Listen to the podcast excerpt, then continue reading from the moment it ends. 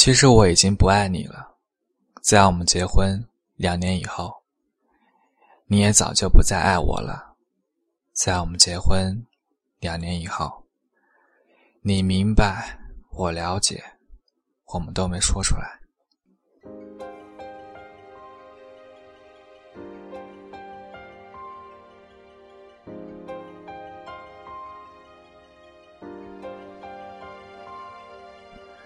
我睡在客厅，你睡在卧室，我们养的狗天天待在笼子里。你忘记了我们当初为什么要结婚，我也说不清我们为什么要在一起。去年夏天，你辞去了工作，开始学法语。你说你在北京待腻了，要去巴黎。你说这里雾蒙蒙的天让人绝望。你说这里拥挤的马路。让人迷茫，但这就是北京。待在这里，你天天想要离开它，但是离开以后，就会迫不及待的想回来。我没有把你的话放在心上，可你的法语进步很快。秋天的时候，你已经会唱《我的名字叫依恋》。我们在国贸那家 KTV 里唱歌。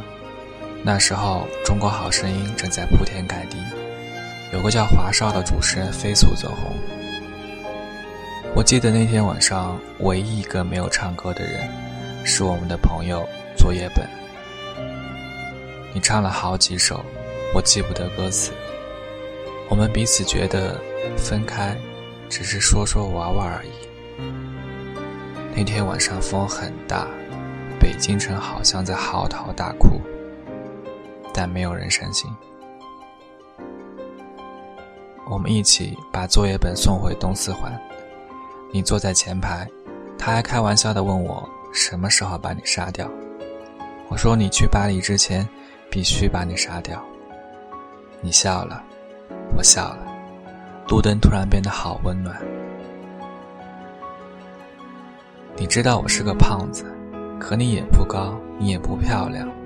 你也没有大长腿，没有大胸，你不会玩自拍，不会 PS 自己的脸，甚至你的眼睛都没有一点女人的味道。你和我都不知道我们为什么要在一起，又为什么打算分开。回到家，你抢到了床，我抢到了沙发，这是你我的约定。谁抢到床，谁就睡床。这个家不大，我买的时候花了一百六十万，现在可以卖两百万，才两年时间而已。接下来的日子，你还是去学校学法语，我照旧去公司上班。我有时候会去接你，你有时候会来找我。他们看我们的样子，觉得一切正常。在每次吃饭的时候，我还会威胁你说：“你要感谢我赐予你食物。”你也会装模作样的合起手，喃喃有词地说：“猪啊，感谢你赐予我食物。”因为你不在工作，我养你半年多了。我们也会像情侣一样，去三里屯看电影，也去喝咖啡。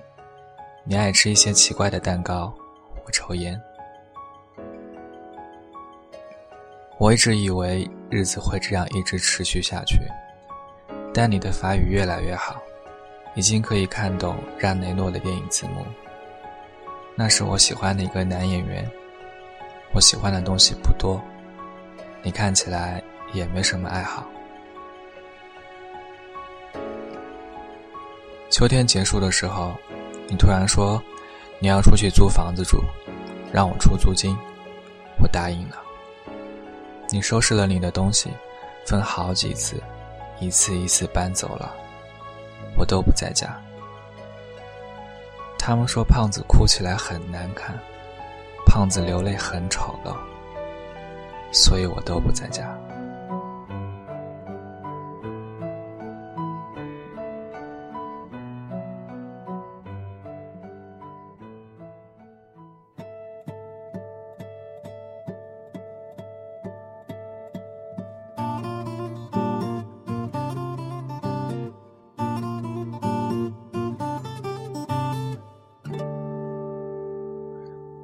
你搬走就搬走吧。很快，北京下了第一场雪。你的新家我从来没有去过，我只是到你家楼下给你送过两本书。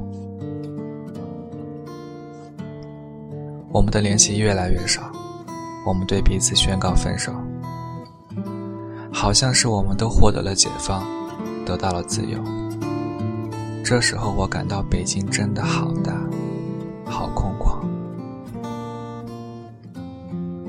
了一批酒，有俄罗斯的烈酒，有法国的红酒，也有英国的威士忌。我常常把它们兑在一起，喝来喝去也喝不醉。有时候我一觉醒来，会依稀看到你踩着行李箱在衣柜前走来走去。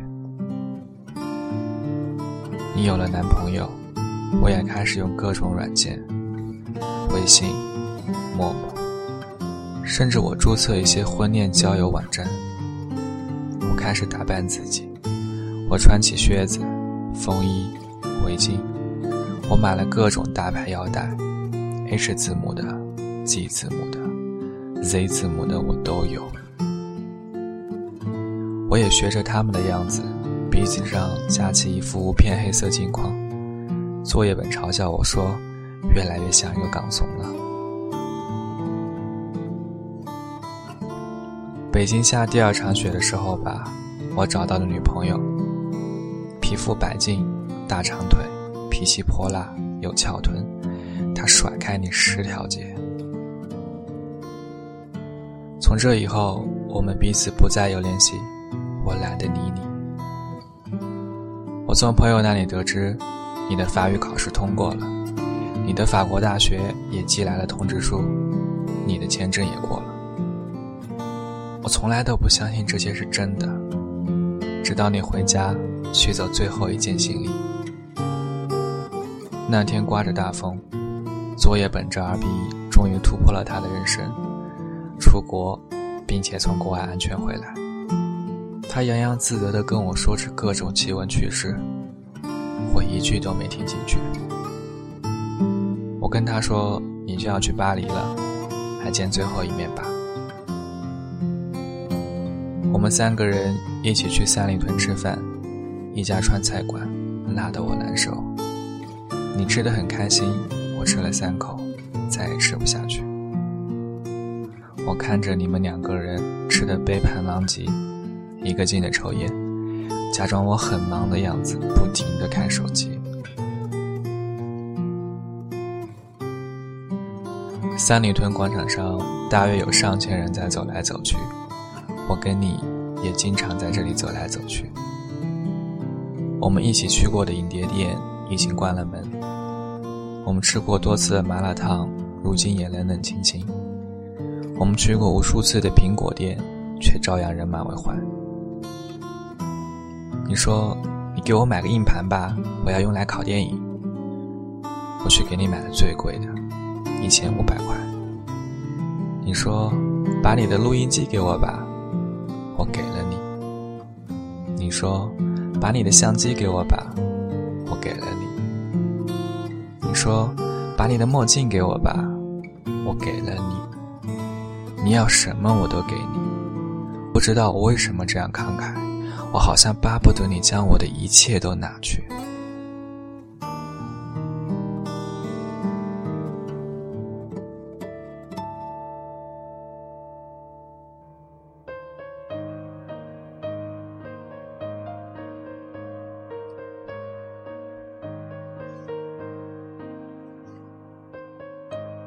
第二天，你跟我回了老家。我爸给了你一叠钱，走出家门，你很自觉地把钱装到我的口袋里。我妈送给你的金表，你也悄悄放进了我的包里。我说离婚手续怎么办？你说把协议寄到巴黎，签字寄回来。我知道，你和我都受不了民政局那种刺激。终于，你我在没有作业本在场的情况下，我们吃了最后一顿饭。红酒对撞，两年已逝，你我相视无话。你感谢我这两年对你还算不错，我假装祝你一路顺风，说过去的都过去了，愿你有新的开始。我到此时才明白，原来电影里那些感人的离别镜头都是假的，什么抱头痛哭、诉说衷肠，在现实中都是不存在的。我以为我不会觉得难过，直到这顿饭吃完，我突然发现，你我都没有动筷子。我只是不停地问你：房子租好了没有？学校安排好没有？带好药物没有？手机、相机、录音机充满电没有？护照、机票放好？我问的都是这些话。你说我唧唧歪歪、絮絮叨叨，不像前任老公，倒像前任老爸。你看，我从来就没有说过一句挽留你的话，我们竟然也都没有挽留过彼此。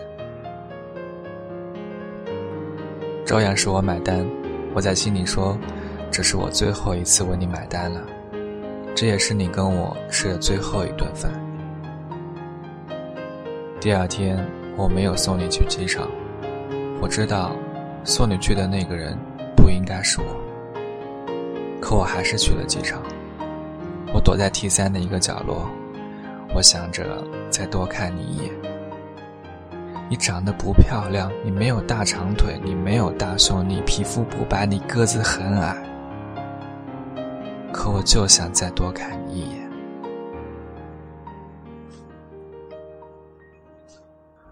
无数人在机场分别，有的人拥抱，有的人挥手，有的人只是用眼神对撞一下。我没有看见你，没有伤心。机场。离咱们家只有三十分钟的车程，我就是感到我突然没法开回去了。你去了巴黎，我在车里坐了好久。天上的飞机不停地飞走，也有飞机不断降落。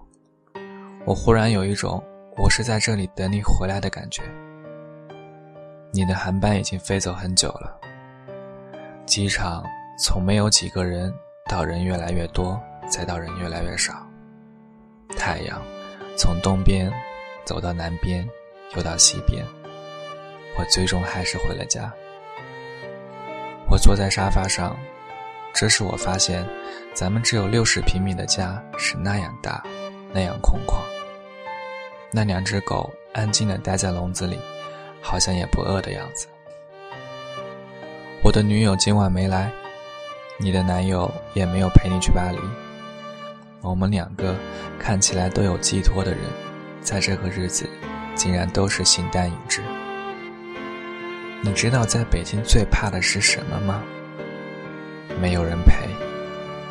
所以簋街总是有那么多人在吃饭，所以这个城市连空气都在拼命变得拥挤。一周以后，作业本突然问我。伤感期过了没有？我说还没。他说他一直不信你去了巴黎，我也不信。但的确，你去了巴黎，我留在北京，我们不再有联系，就像一场梦。你悄无声息的出现，从陌生人到过路人，最终悄无声息的消失。今晚的北京。外面的大风像疯了一样嚎啕大哭，暖气已经停了，真冷。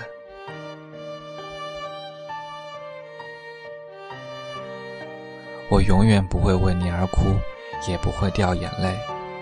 他们说胖子哭起来很难看，掉起泪来很丑陋。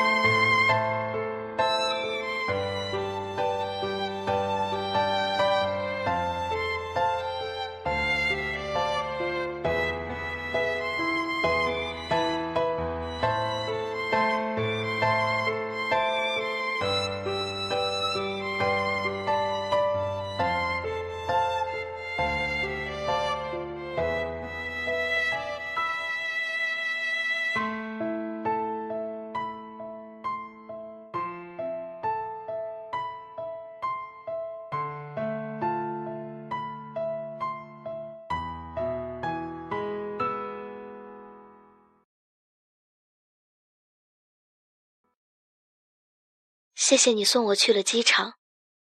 在作业本的想象里，你没送我，但你送了。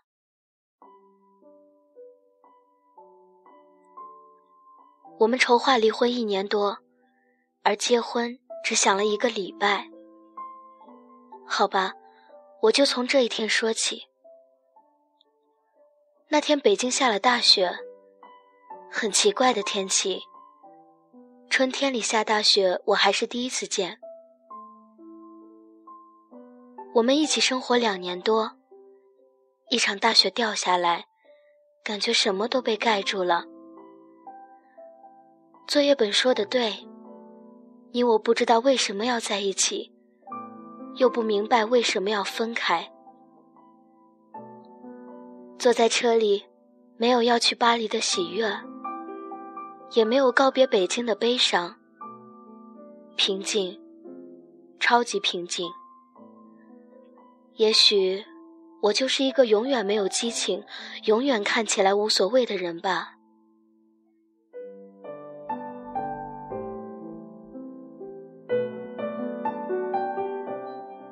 雪很大，刚开始下的是泥。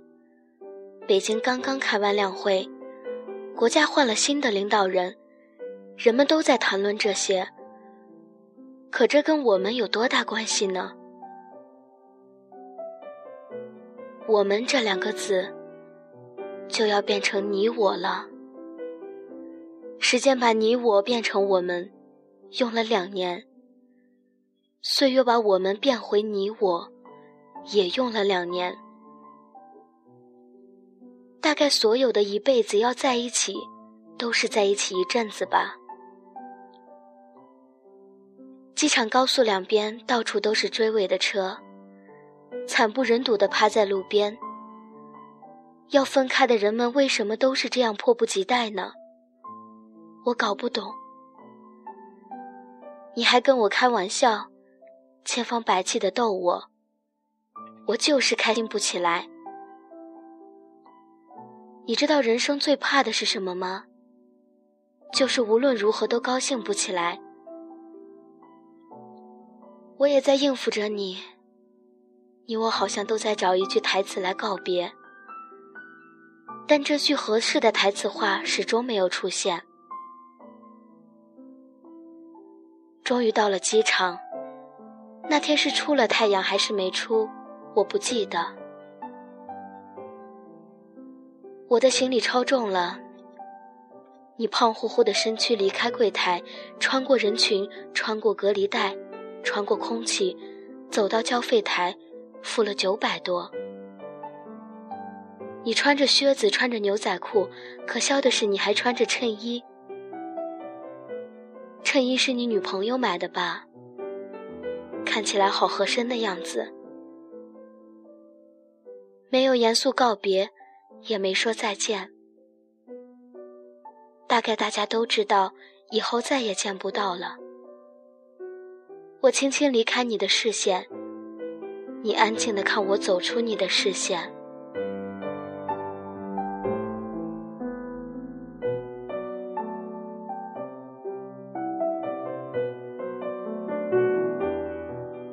我好像永远都看不清方向，分不出明细。这些年就这样过来也不错。我没有去看安检通道，糊里糊涂的就走了过去。你在后面喊我，我以为你舍不得我。我努力调整五官，调整呼吸。我不是美女。我个子不高，脸上还有几个雀斑，但我想要给你留下一个不难看的表情。我回头转过身来，你向我挥着胖胖的手，哦，原来是挥手告别。我也对你挥了挥手，然后转身继续走。以前我觉得一转身就是一辈子，是一句太傻的话。但此刻觉得没那么傻。有些话要放在合适的环境下，才有杀伤力。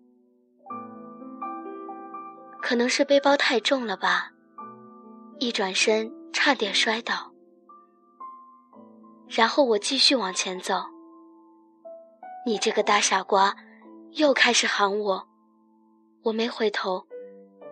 你还在喊。机场好多人肯定都在看你这个胖子。为了不让陌生人觉得你傻，我再次回头向你挥手道别。然后你做了一个奇怪的手势，指向右方，那里有一个箭头。我一看，扑哧笑了。我走向的竟然是国内安检入口。谢谢你，最后一次为我指路。我是个路痴，到现在都不知道怎么从三里屯到东四环。等我走到国际通道。没有任何犹豫，也没有任何打算的转过身来，一本正经的向你挥手告别。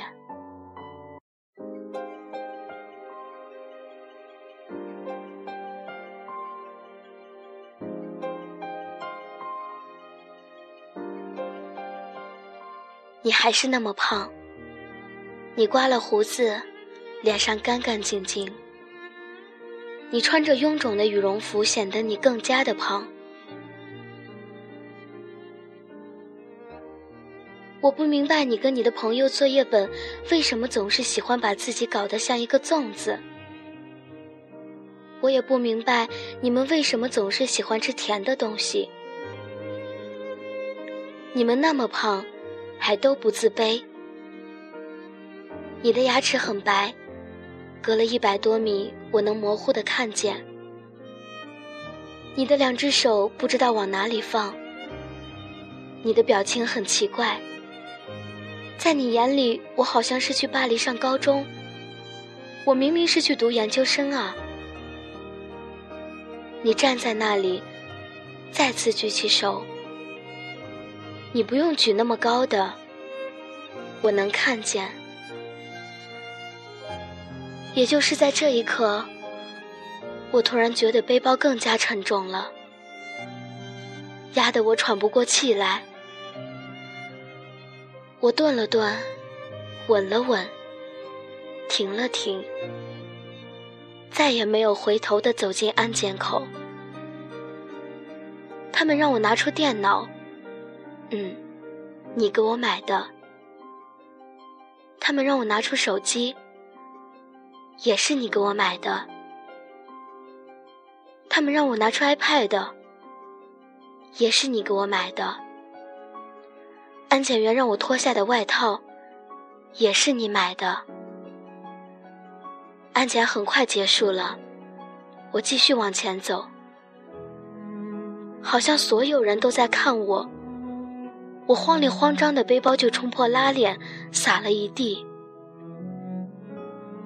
我把它们全部塞进背包里时，突然想起，我嫁给你的时候也没有这样紧张过。我怕你会冲进来，又渴望你冲进来，一把抓起我说：“滚回家去。”但你没有。看时间，已经开始登机了。我还没有找到登机口，背包太重了。你的电话打过来，告诉我登机口在几号。转了几个弯，我确定你不会再看见我了。我很轻松地放下背包，开始找你。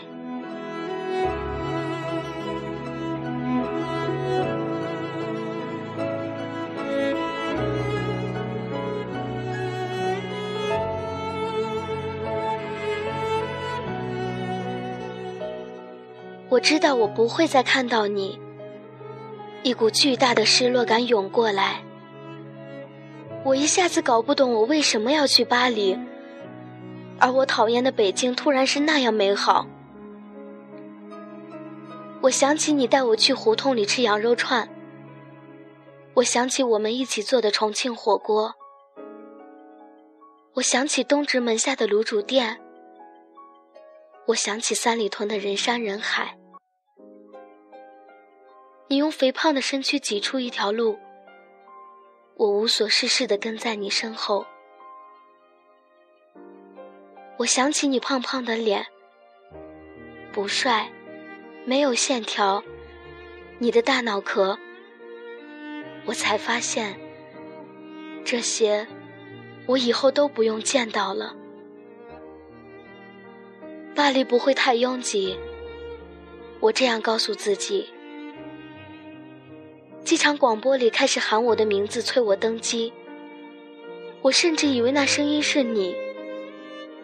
滴的一声，我完成了最后一道手续。我将有几十个小时不能用手机，不能上网，不能跟地面的人有任何联系。空少开始介绍安全须知，我看着舱门，我在想，如果你冲过来把我拦下，那我托运的行李该如何是好？我一直盯着紧闭的舱门。我害怕响起砸门声，我又盼望响起砸门声，但是没有。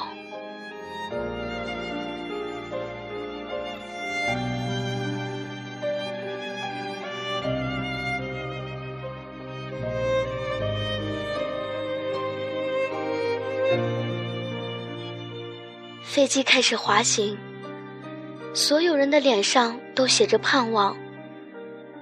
有的人去旅行，有的人去探亲，有的人去买东西，他们都好快乐的样子。北京不是经常堵车吗？为什么你送我去机场还下过大雪，却没有堵车？北京不是刚刚下了大雪吗？为什么去巴黎的飞机没有晚点？今天不是取消了好多航班吗？为什么去巴黎的飞机没有被取消？飞机冲上天空的一刹那，我好像看见了你在北京的某个角落向我挥手。我的手指动了动，没有举起来。我知道我举起手，他们会诧异的看着我，觉得我神经质，觉得我是个有问题的人。飞机冲破云霄的那一刻，我想，管他们呢。我举起手，像你看得见我，我看得见你一样，两只手隔空挥舞。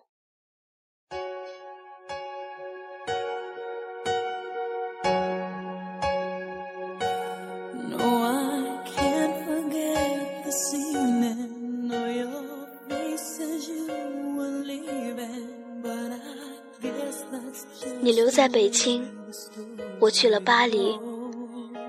有时候我不得不承认，当爱情退却消失，有种叫亲情的东西，像刺一样扎进心里。